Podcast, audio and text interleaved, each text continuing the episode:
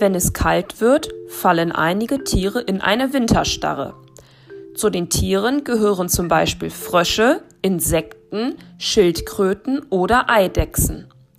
Bevor ein Tier in Winterstarre fällt, sucht es sich einen geschützten Platz.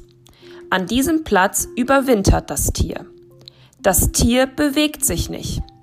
Die Körpertemperatur sinkt.